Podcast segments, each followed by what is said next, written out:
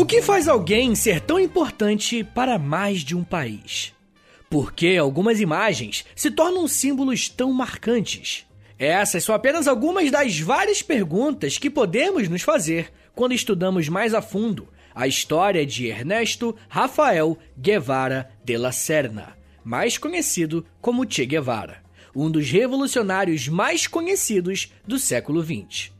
E mesmo que você não saiba muito sobre a história de vida do Che Guevara, provavelmente você já deve ter escutado alguma coisa sobre ele na internet ou pelo menos visto a sua foto mais famosa, que é essa que eu coloquei aí na thumb do episódio. Mas, gente, o fato é que Che Guevara se tornou um símbolo da busca pela revolução no século passado. E isso levanta muitos debates na atualidade. Sabendo que esse pode ser um tema delicado ou espinhoso, eu já quero deixar claro que eu me baseio em fontes e em autores confiáveis, beleza? As fontes do episódio estão disponibilizadas lá no post do Instagram desse episódio aqui. Mas enfim, gente, o século XX foi um período bem conturbado. Independentemente do local do mundo em que se olhe, você vai encontrar alguma treta, uma manifestação, revoluções ou até guerras.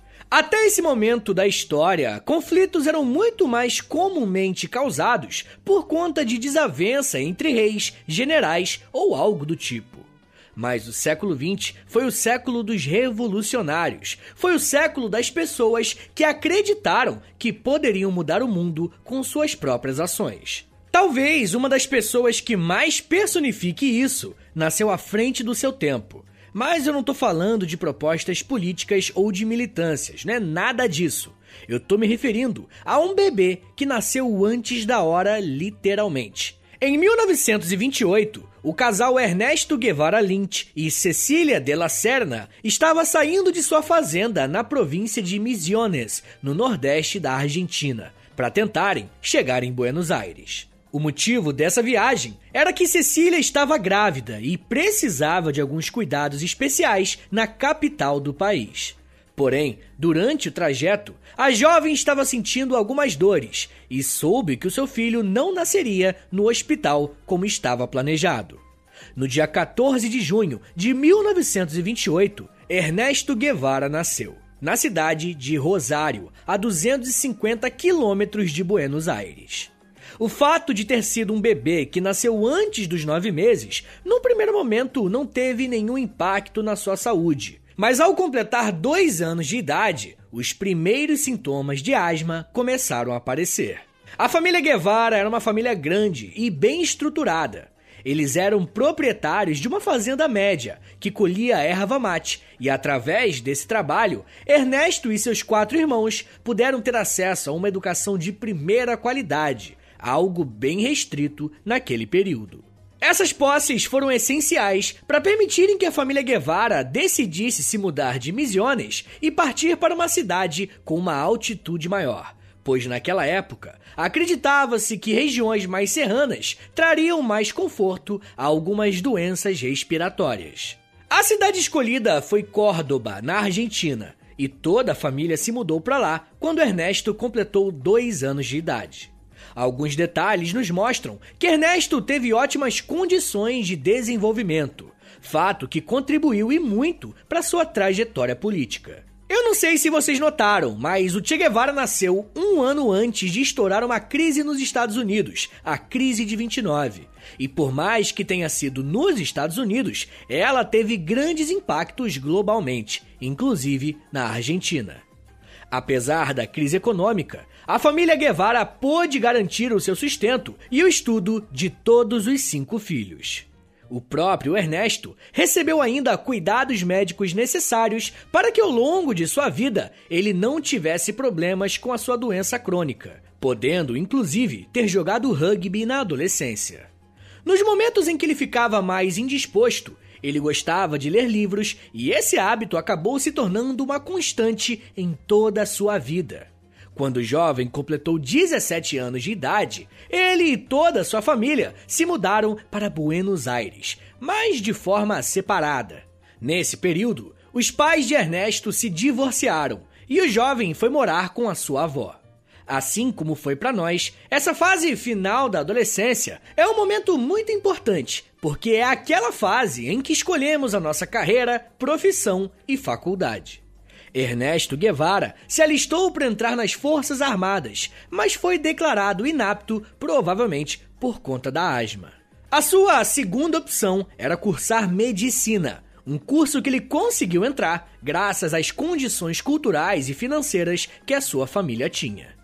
Ele entrou na Universidade de Buenos Aires e esse foi um momento bem tenso para a política na Argentina. Em 1945, o ano em que Ernesto entrou na faculdade foi o mesmo ano em que diversas manifestações políticas começaram por conta de um jovem coronel que estava preso, Juan Domingo Perón. Figura que, para muitos, se tornaria o principal presidente da história da Argentina. Os motivos que levaram Perón à cadeia e em seguida o colocaram na cadeira presidencial, infelizmente, não poderemos tratar aqui por falta de tempo. Mas se vocês quiserem um episódio sobre o governo de Perón na Argentina, eu terei o maior prazer em fazer. É só deixar um comentário na última foto do Instagram do História em Meia Hora, que aí eu vou saber que vocês querem e ainda gera engajamento.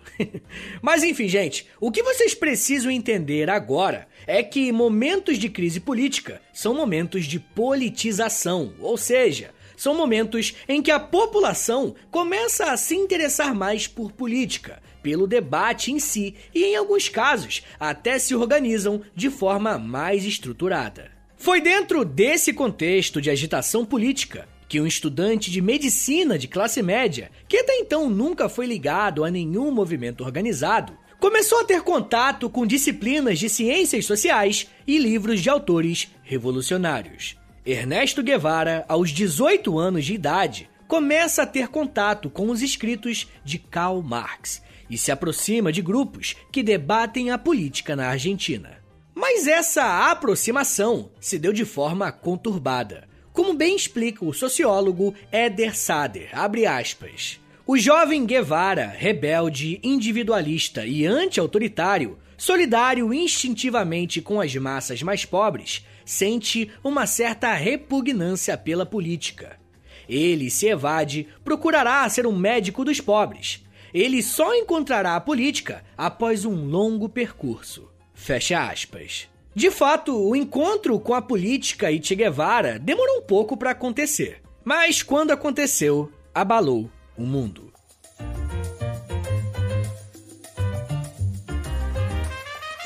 Quando estamos na adolescência, costumamos pensar no nosso futuro cheio de sonhos, não é verdade? A casa que vamos morar, as viagens que vamos fazer, os cursos que iremos concluir e por aí vai. Com Ernesto Guevara não era diferente. Mas uma coisa vai se destacar bastante: as viagens. Desde o início da sua fase adulta, Ernesto vai gostar muito de viajar e vai fazer isso a longas distâncias. Para se ter uma ideia, com apenas 19 anos, ele percorreu mais de 4.700 quilômetros do interior da Argentina de bicicleta.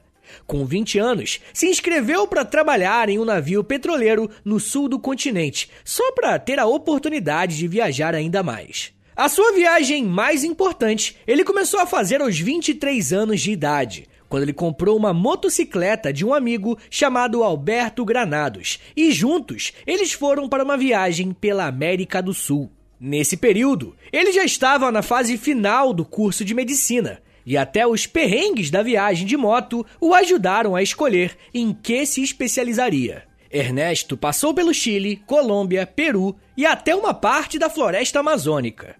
Ernesto se formou em 1953, aos 25 anos de idade, e se especializou em alergias.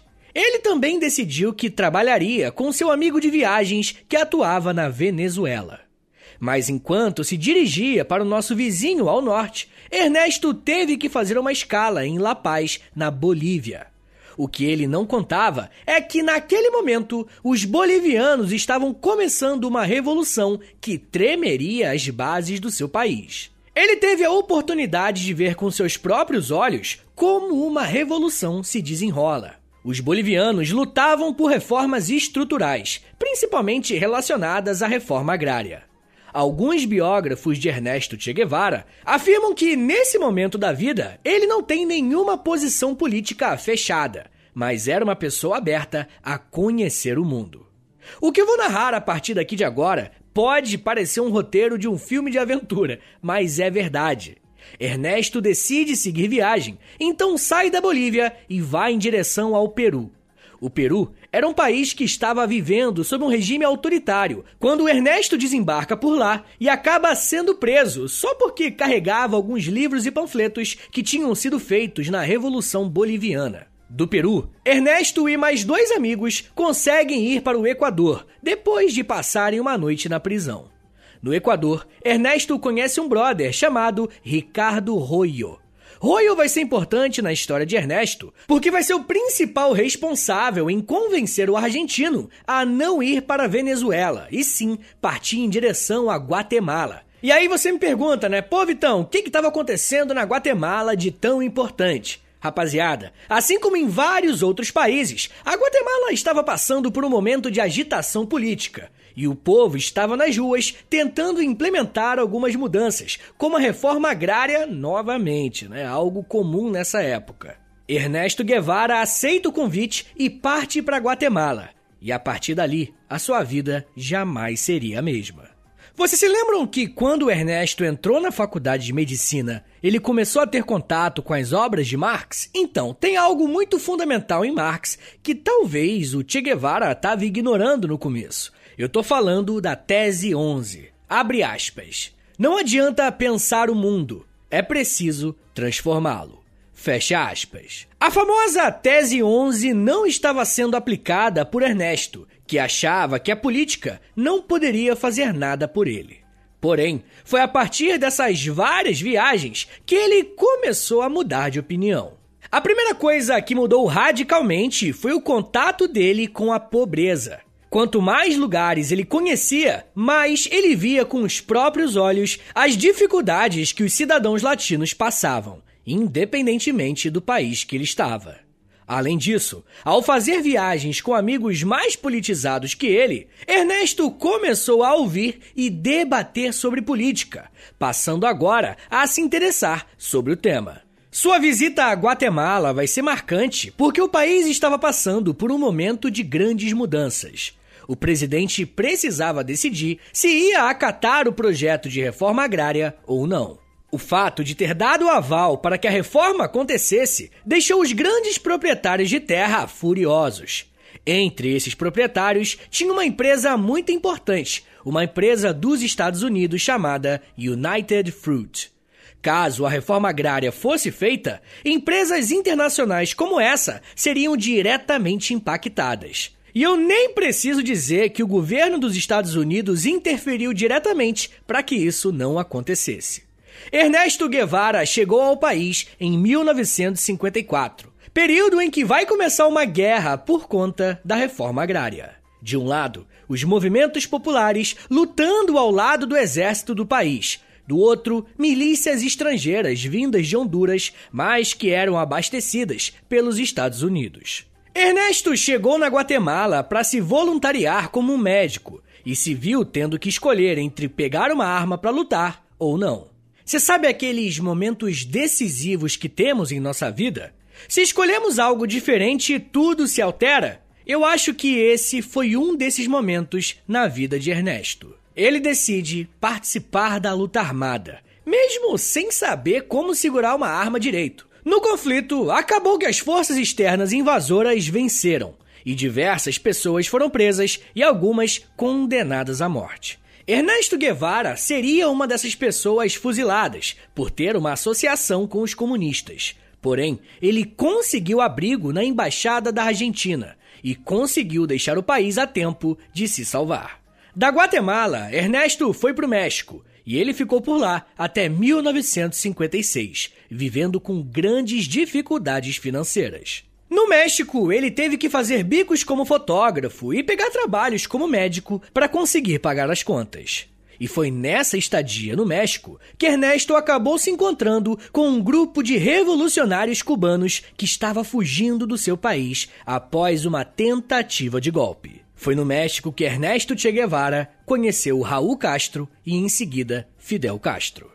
O encontro de Ernesto com Fidel em 1955 foi tão marcante para o argentino que ele chegou a dizer, aspas, Conversei com Fidel uma noite inteira e pela manhã eu já era o médico da futura expedição. Fecha aspas. Quando se acabar esse episódio aqui, dá uma ouvida no episódio que tem aqui no feed sobre o Fidel Castro. Ele é um ótimo complemento para a história do Che Guevara. Mas enfim, gente, Ernesto Guevara estava se referindo aqui, né, esse negócio de futura expedição, a mais uma tentativa de deposição do presidente cubano Fulgêncio Batista. Ernesto Guevara se entendia agora como um irmão daqueles cubanos e iria para a pequena ilha tentar provocar uma revolução. Mas o que eles provavelmente não tinham noção é que, além de conseguirem eles iriam abalar e amedrontar muita gente ao redor do mundo. E eu quero falar mais sobre como que o argentino virou um cidadão cubano e como que Ernesto Guevara se tornou Che Guevara.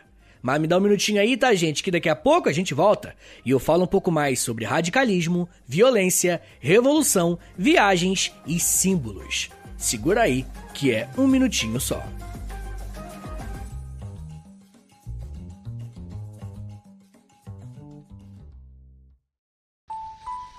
Eu sempre sonhei em poder viver de criação e de educação. E graças ao apoio de vocês lá no Apoia-se, isso se tornou realidade. Entre em apoia.se barra História em Meia Hora, que com 10, 20 ou 30 reais por mês, você não só contribui para esse trabalho continuar acontecendo, como também recebe recompensas exclusivas para os apoiadores. Com 10, você tem acesso a um podcast semanal exclusivo. Eu me aprofundo em um tema de um dos episódios da semana e envio diretamente para o seu e-mail através do Apoia-se. Já tem mais de 70 episódios por lá e você vai receber acesso a todos eles. Além do podcast exclusivo, com 20 reais, você também recebe acesso ao nosso Clube do Livro. Todo mês nós lemos um livro sobre história e conversamos no grupo do Telegram. E depois de 30 dias, fazemos uma call no Zoom para compartilharmos as nossas impressões. E com 30, além das recompensas anteriores, eu te adiciono no meu Amigos Próximos no Instagram, onde publico conteúdos diários com curiosidades históricas, tanto no arroba História em Meia Hora, quanto no arroba Prof. Vitor Soares. E se você tiver alguma dúvida sobre o apoio, é só entrar em contato comigo pelo e-mail historiaemmeiahora.gmail.com apoia.se barra História em Meia Hora. É apoia.se barra História em Meia Hora. Valeu, gente!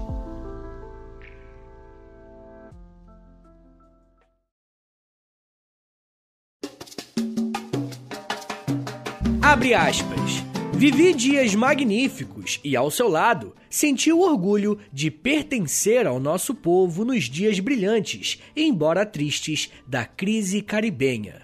Raramente, um estadista foi mais brilhante do que você naqueles dias.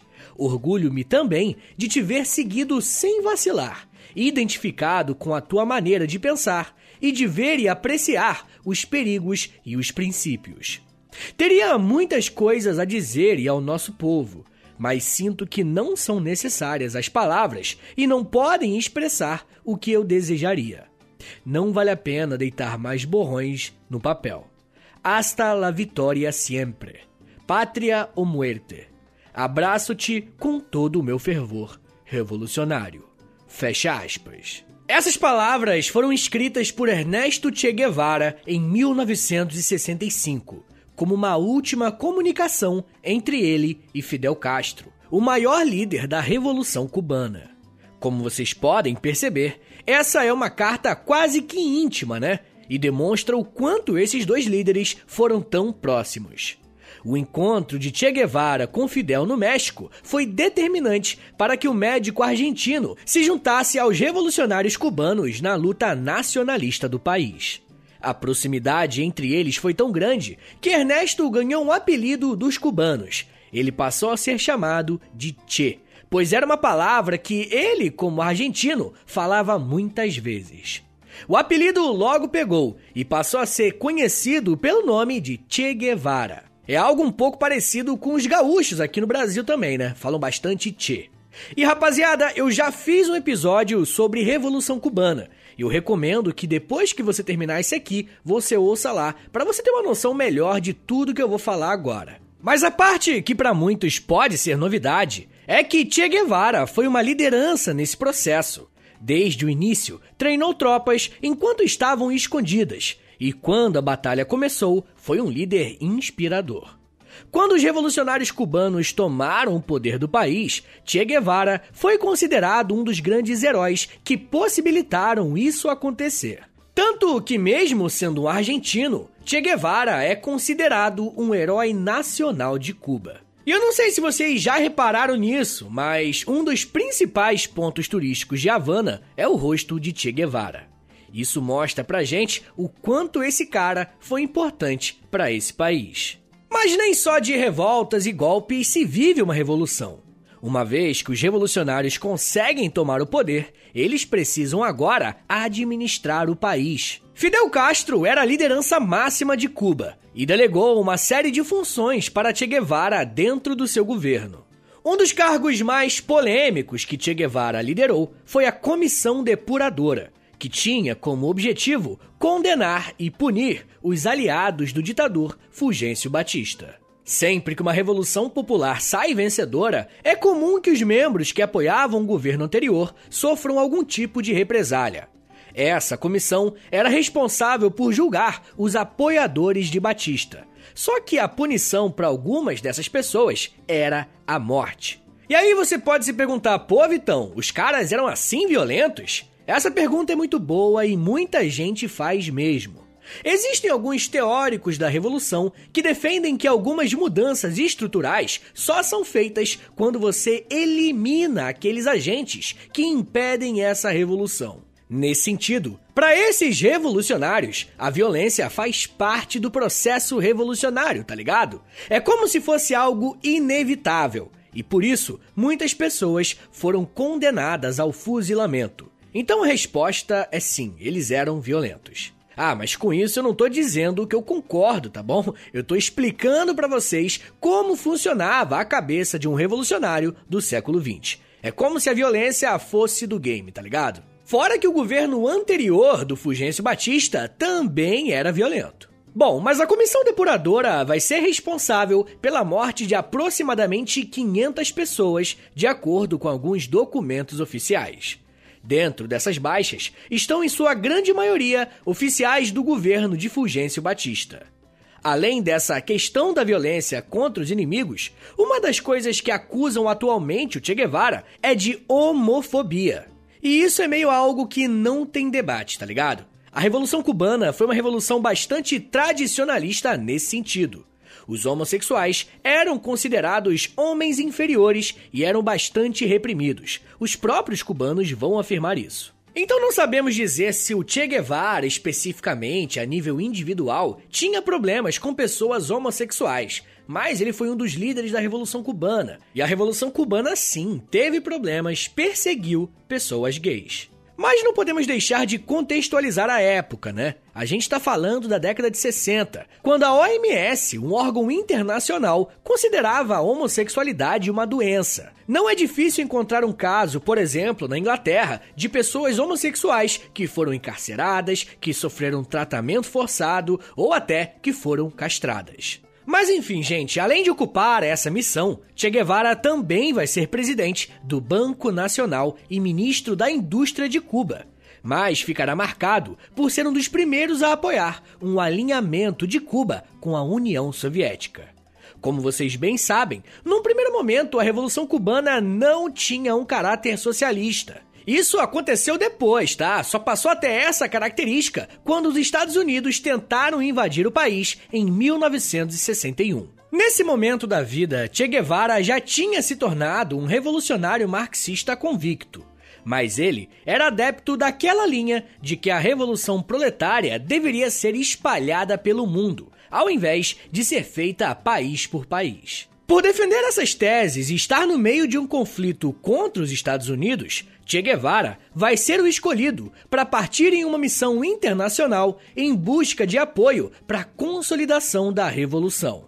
No intervalo de menos de dois anos, Che Guevara foi para a União Soviética, para a China, Egito, Índia, Iugoslávia, Indonésia, Coreia do Norte, Hungria e para países não alinhados nem aos comunistas e nem aos capitalistas. E foi nesse rolê que Che Guevara veio parar no Brasil, recebendo até uma medalha do presidente Jânio Quadros.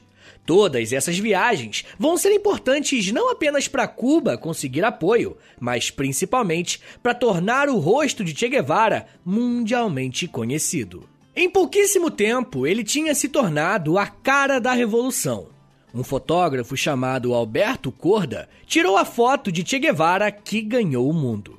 É aquela famosa foto em que o argentino está usando a sua roupa militar, sua característica boina, e está olhando levemente para cima. Pronto, o símbolo estava construído.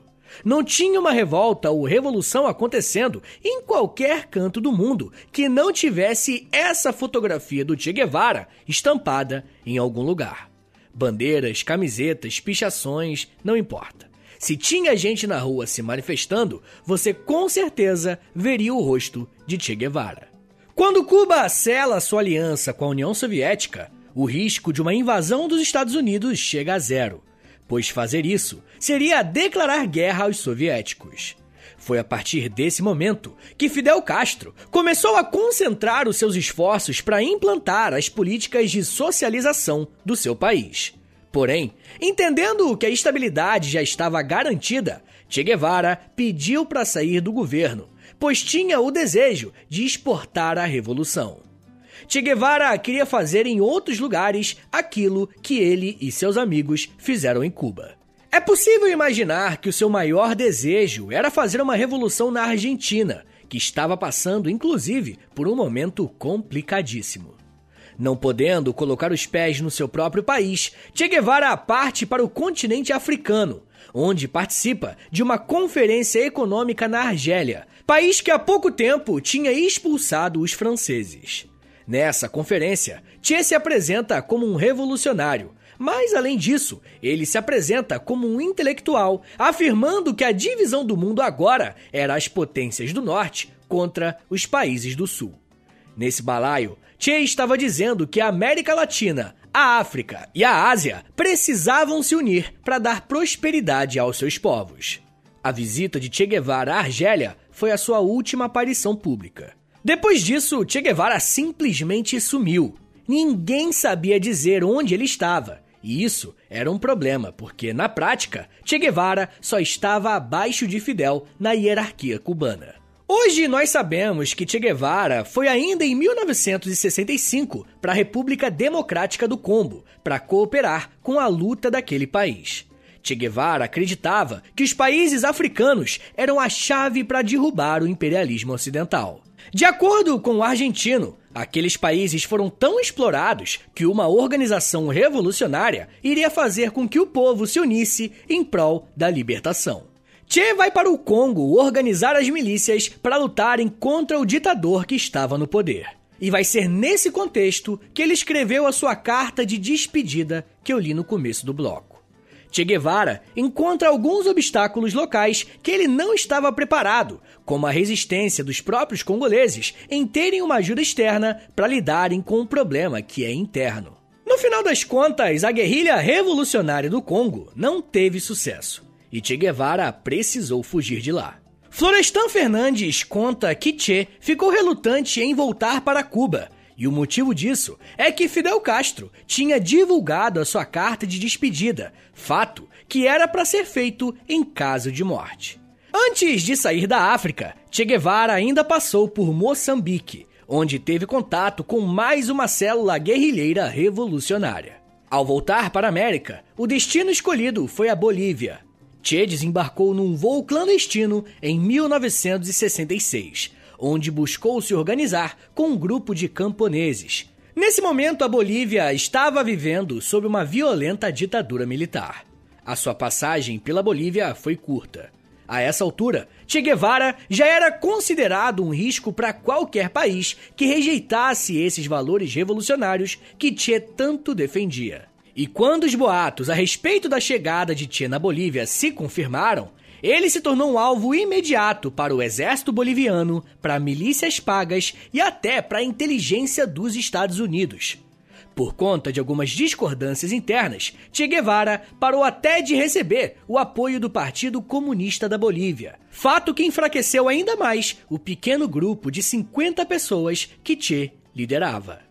Após uma série de buscas, a guerrilha de Che Guevara foi cercada no dia 8 de outubro de 1967, na Bolívia.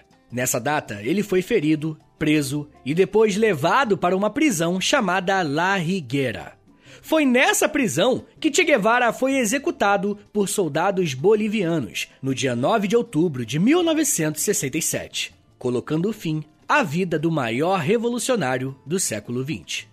A morte de Che foi bem cruel. Fotos do seu corpo foram tiradas para comprovar que ele de fato estava morto. Mesmo morrendo em 67, os restos mortais de seu corpo só foram encontrados de forma completa em 1997, 30 anos depois. E mesmo após a sua morte, Che Guevara inspirou a luta revolucionária de vários países ao redor do mundo. E sua história se tornou um símbolo de espírito jovem e que deseja mudanças, gostando dele ou não.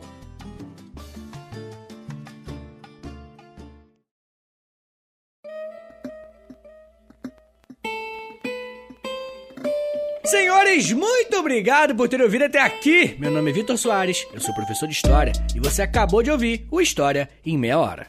Rapaziada, eu adoro falar de figuras importantes aqui e tal, mas vocês sabem que vamos chamar de comunista até 2050, né?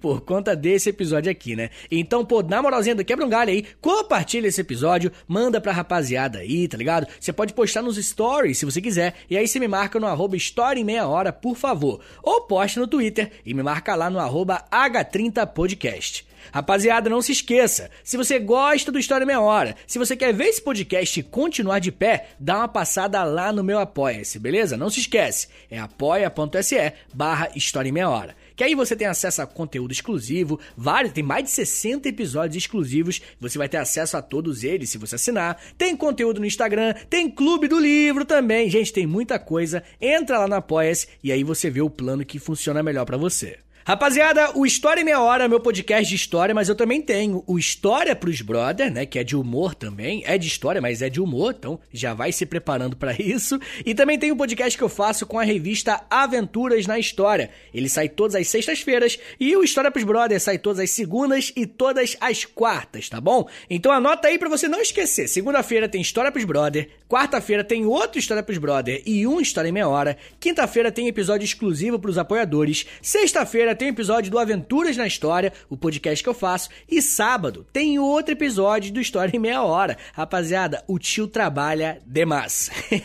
é isso, gente. Me siga nas redes sociais, é arroba no Twitter, no Instagram e no TikTok também, tá? Eu tô fazendo TikTok lá todos os dias, bonitinho, de curiosidades históricas. Me acompanha lá no arroba tá bom? É isso, gente. Muito obrigado, um beijo, até semana que vem! E valeu!